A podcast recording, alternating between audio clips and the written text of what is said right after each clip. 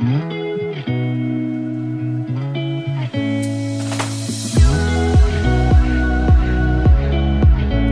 家好，欢迎来到 Annie 爱情急诊室，我是 Annie，你的爱情诊疗师。在这里，我会解答大家在感情上遇到的疑难杂症，陪你在爱情里成为更好的自己。喜欢我的节目，欢迎到 Apple Podcast、Spotify 给我五星评价，也可以小额赞助我们，支持我持续带来更好的创作给大家。Hello，大家好，我是 Annie。那今天想要来跟大家分享的是十六型人格特质，也就是 MBTI 在爱情当中的应用。前阵子或多或少应该都会看到有人在网络上测验，然后分析自己是什么样性格的人。像是我记得 Line 好像就有出一款很可爱的测验，然后还会让你转发到线动什么的。然后好像开始就蛮多人在提这件事情，其实一直以来都蛮夯的啦。像是我记得有一些公司，他们甚至也会叫你入职的时候要测这个。然后之前我在学校的时候，也有看到有一些学生活动，可能会透过这样子的方式来看，说，哎，你适不适合分到这一组啊？哪些人适合分在一起等等的。透过测验去了解自己适合什么职业，适合和什么人共事或相处。可是你知道吗？诶，说不定这个测验也可以来去试试看自己和自己的另外一半。不管你有没有另外一半，都可以测测看。还没有另外一半的，可以试试看，说，诶，自己是一个怎么样的人，适合什么样的伴侣。那如果你是已经有伴侣的，也可以透过这样子来了解彼此的特质，或是可以想办法，就试着用对方的。思维来了解一下他面对这个问题时的一些想法。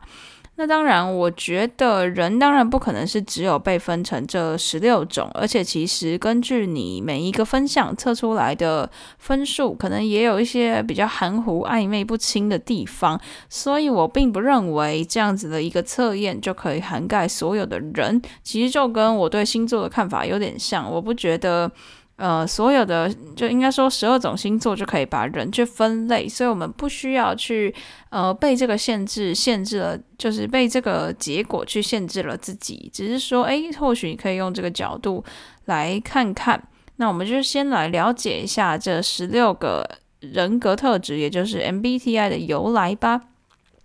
那它其实是源自于心理学家荣格，那他就认为说，人其实存在着三个层次，第一个层次是意识，第二个层次是你个人的潜意识，第三层是集体的潜意识。那这三者就分别以你个体、个人、个体是不是？知道是不是能够用意识作为判别来做区别这样子？那他相信人的内心都存在着一组对比的性格，就像太极的阴阳面这样子。比如说内向和外向啊，或是呃理性和感性啊等等的。那并没有实际的对错优劣之分，也不是说互相冲突的。只是说，透过这样子的分析，可以去找找看自己性格上面的优势或是缺点，然后彼此去互补，自然而然能形成一个完整的人格形态。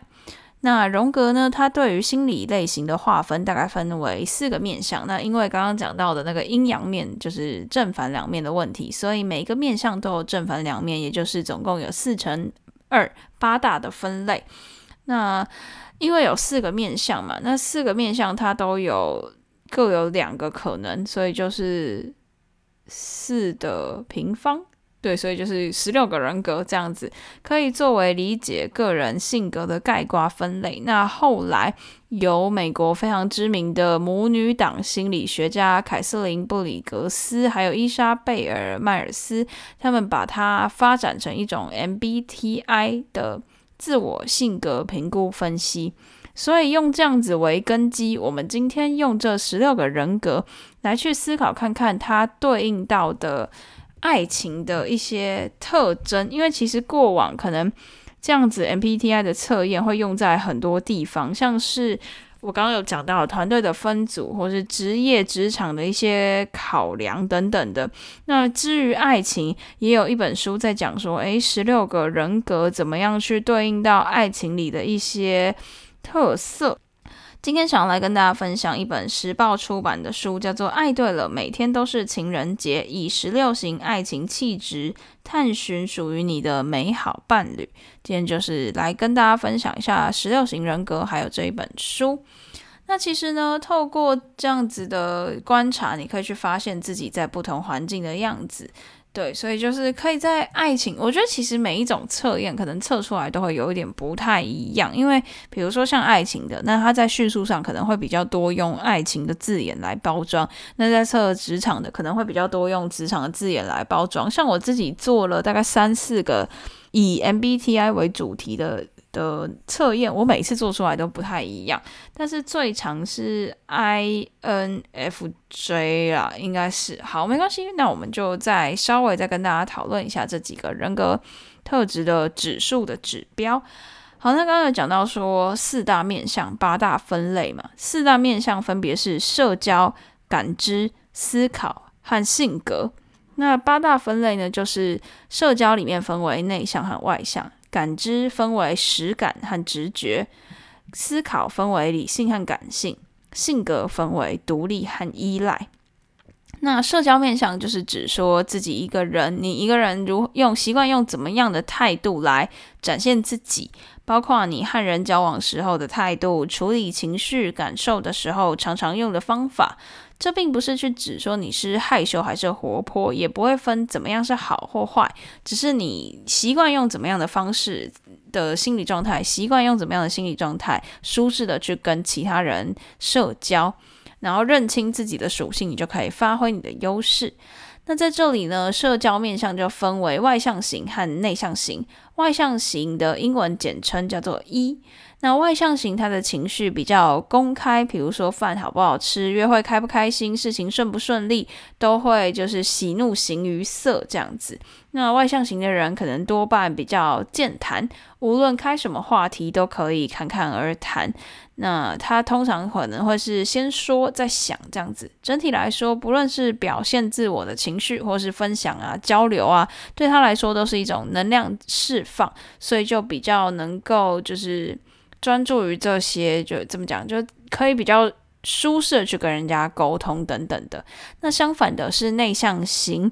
英文简称是 I。那内向型的人心思比较敏感、细腻，洞察力强，可以体可以去体认别人的情绪变化。在团体当中，通常是比较安静的观察者，因为他们是在习惯消化自己整理的一些感受和经验。他独处的时候不会觉得。寂寞，因为他会觉得，诶，一个人的时间，一个人的旅行，其实是一种享受。那内向型的人就会倾向先花时间观察周遭的情势，然后成员之间的关系等等的，在团体当中可能是一个比较沉默稳重的人。那他们当他们开口的时候，通常都是已经代表深思熟虑过了，比较属于先想后说的这种人格。那其实我觉得很妙的就是在早期早期我测出来，我通常都是一，也就是外向型的人格。可是后来我发现我比较转向为 I，而且后来就一直测出 I。但是很多人都会跟我说，我从来不觉得你是 I，就不觉得我是内向的人，我应该是外向的人。后来我去思考这件事情，因为我觉得对我来说，社交是一个工具，就是我想要用到社交的时候，我才会把它拿出来。不然，其实平常我是用 I 的方式在跟人家相处的。所以你可能会觉得我很 E，但是为什么我是 I 呢？就是因为其实在社交面上上，我会觉得我自己本人是属于比较。呃，就是不会到很希望无时不刻都是喜怒形于色，然后无时不刻都是我先开口去跟人家讲。可是因为我的工作的关系，所以我经常需要主动先去跟人家讲，包括现在也是我主动在跟你们讲。所以你可能会觉得我是外向型，可是在我个人生活的时候，其实我会觉得说，因为在我工作上或者是呃职场上，我已经很需要把这个。这个工具拿出来秀了，所以其实至于我个人私底下的生活，我是比较希望把这个工具收起来的，所以才会导致其实我内心是 I，但是你可能会觉得我很 E。好，那再来想要跟大家分享的第二个面相，也就是感知的面相。那感知呢，它其实比较偏向你天生遗传的一种气质，比较容易受到你原生家庭潜移默化的影响。它展现的是你一个人怎么样去接收还有解读外界的资讯。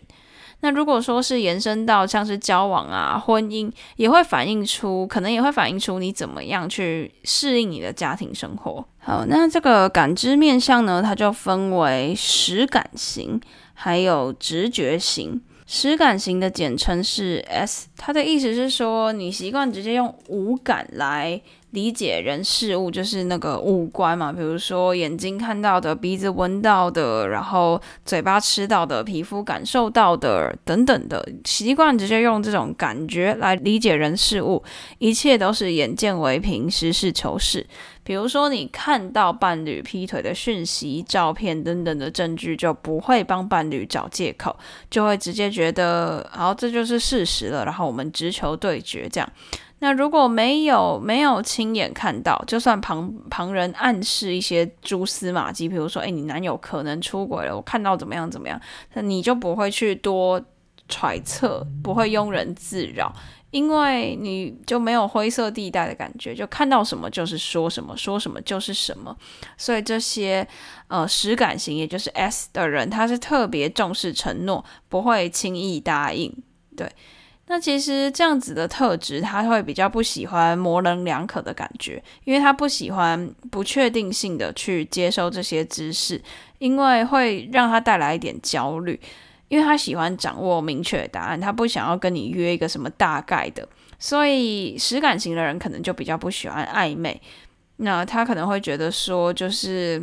这样子模糊不定的关系，他不喜欢。那比如说像是已婚的人，他可能如果他还有另外的暧昧关系的话，他也会比较容易觉得麻烦，不想要处理这些随之而来的后果，所以比较不会对暧昧的情愫起心动念。但这只是这只是一个观察，不代表是实际说 S 的人就不会不会外遇，没有这样子。那整体而言呢，这个实感型的人就是比较关注于当下的事物，活在当下，相信就是稳稳的、平凡的，就是幸福。那相反的，直觉型的人，简称是 N，直觉型会比较去探索更深层的含义或是动机，从事物当间、事物之间的关系去理解人事物。比如说，诶，没有穿、没有出门，可是看到外面的行人都穿着大衣，就觉得今天很冷。他们总觉得事情的背后还有另外一个真相，像是即便看到伴侣不忠的证据，也会去思考说，哎，他可能是什么压力太大，工作需要什么的，不会直接像实感型的人看到说有暧昧的讯息就直接说，哦，你是外遇，不会这样子，他们会帮自己去找很多推测的的理由，这样子。那其实面对三十分的。生活细节，直觉型的人可以自己发展出后面七十分的故事。其实这是在工作上是一个高度创意的展现，但是如果是在就是感情生活中，可能就会比较容易被内心小剧场而困扰。比如说，你约好了要做什么，或者是已经想好的计划，他就会开始想东想西，说哎会不会因为工作而有变数啊等等的。那总的来说，直觉型的人生活态度就是没有一个标准的答案，他很喜欢充满遐想，所以呢，暧昧就很容易产生，然后就比较容易可能追求新鲜啊，追求刺激呀等等的，他会觉得平凡对他来说是很无趣的。好，那第三个面向是思考面向，它通常会展现当一个人要做决定的时候，他会依循着怎么样的思考模式，是比较重逻辑呢，还是比较重感受？好，那理性型呢，就是 thinking。简称 T，他觉得任何的决定都有一个目标和需求，所以他们的完美就是怎么讲，完美主义也非常的坚定。他会根据比如说这个事件当中人际关系的优劣啊、资源多寡啊，然后用那种什么非 A 即 B 啊等等的那种逻辑来推演。所以说，如果今天你的任务很明确，比如说你就是要交一个可以结婚的、结婚生子的女友，那他就会以这个目标放在他的脑袋里，然后锁定他的需求，这样子的那种感觉，有点像，有点像大家认为的理工男啦，就是 A 就是 A，B 就是 B 这样子。那任何人都没有办法说动他，他也不会让自己的情绪啊、喜好啊受到其他人的影响。那在感情当中，他也会以这样子利害关系为主要的考量，来去看看，诶，双方的经济压力啊、生活规划啊、家庭价值观落差太大，这些都会变成他考量的，就是考量争取或放弃一段感情的因因素，不会拖泥带水，就不会感情又是说什么我们已经交往十年了，但是现在什么双方认为门当。就是不门当户对，那是不是就要放弃？那对于理性型的人来说，他只要这个因素一产生，他就会知道他要留下或放弃，不会受到感情的动摇。这样子，好，所以像是那种为了巩固社会地位的那种联姻啊、豪门联姻啊，就会是理性型的人会做的安排。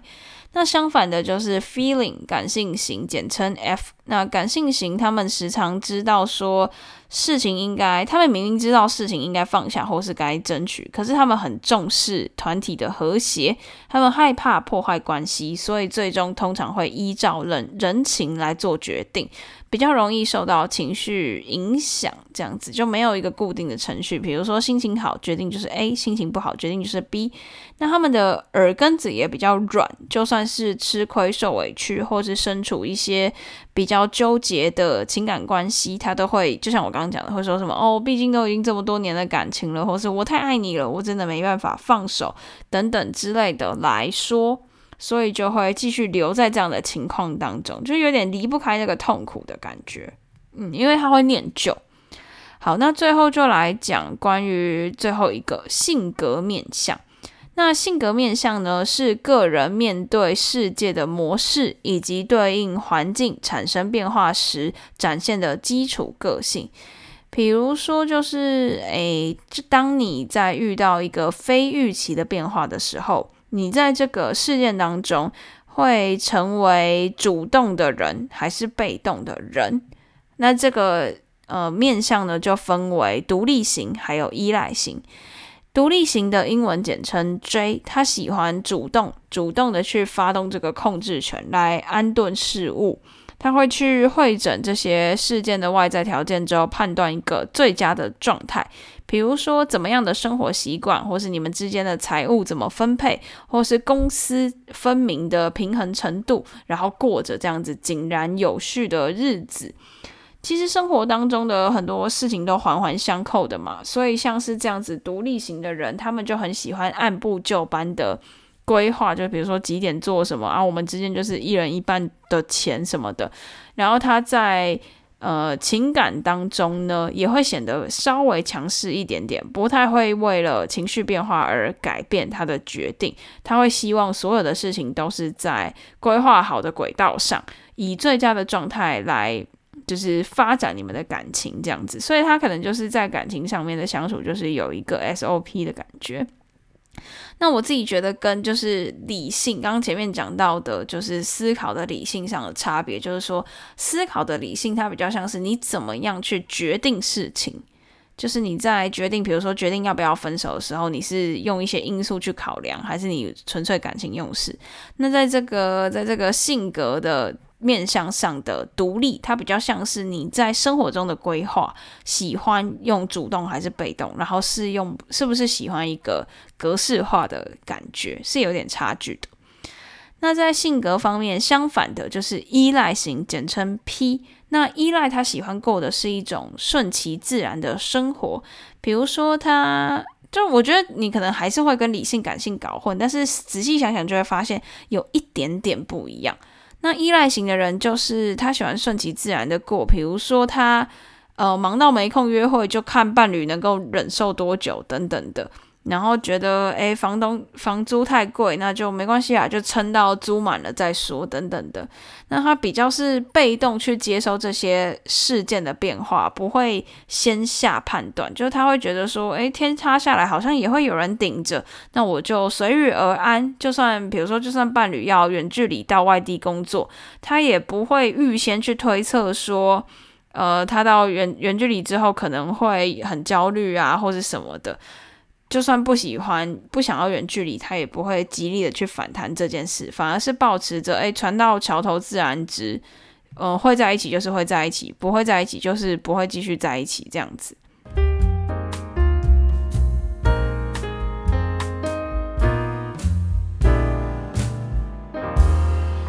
那接下来我们就是想要来让大家测测看你们的。你们的十六型人格，那其实我测出来的是好，这个我们下礼拜再公布好了。我测出来的是什么？那我会把这个测验的东西做成一个 IG 的贴文，那它一样就是分为四个面向：社交、感知。思考和性格这四个面向的分数，去测测看你是比较偏向哪一个面向，呃，比较偏向哪一个维度？因为刚刚有讲嘛，这四个面向都是有呃对立两个对立的情绪，比如说像理性和感性，或者是说什么直觉和实感等等的，就是有两个对立的两个对立的形容词。那根据你每个面向都去做。之后就会看看你是偏向哪一个形容词。那其实我会觉得说这个没有绝对是怎样，因为每一个测验写的方式都不太一样，所以你可能现在测又测出来不太一样的东西。所以，诶，你可以考虑试试看，测测看，然后看你自己在爱情当中比较属于哪一型。可是，其实各个面向的数字不同，你行为的展现也会有一点差异。就是它有点像一个连续光谱的概念。就是假如这一个、这个、这一个面向，比如说像是思考面，满分是二十四分好了，那你可能在中间十二的。是一个比较暧昧含糊的一个个性，然后你很，比如说你很极端的，就是零或是二十四，可能就是你的表现是非常极端。但如果你介于中间，可能又是有一点诶，没那么感性或没那么理性。但整体而言，就是说你分数越高，那个特质就会越明显。但是如果你分数偏中间，可能就比较模糊一点点。好，那这个测验呢，我到时候就是会发在 IG，也欢迎大家。去 IG 上面做测验，然后看你想要留言告诉我你的特质啊，或是到社群里面跟我讨论看看，然后我再跟大家分享我的特质是什么。那接下来的内容会在下一集当中呈现，就是我首度分上下集，因为这一集要讲的东西真的是太多了。那在下一集里面，我们会再来跟大家分享说，就是。每一个英文字母，就刚刚不是有很多英文字母嘛？像是什么 I 啊、N 啊、S 啊、E 啊这些这些英文字母，会跟大家分享说，诶，那我组合起来的十六人格，它到底是代表一个什么样的意思？可能代表我可以在爱情当中怎么样选择去跟其他人相处？那当然也会公开我自己的我自己的人格特质，就是测出来的结果。那我们就下礼拜见啦，大家再见，拜拜。那今天的分享就到此结束啦。喜欢的话，别忘了动动小手到 Apple Podcast、Spotify 给我们五星评价留言，也可以小额资助我们继续创作。感谢大家的支持，那我们就下集见啦，拜拜。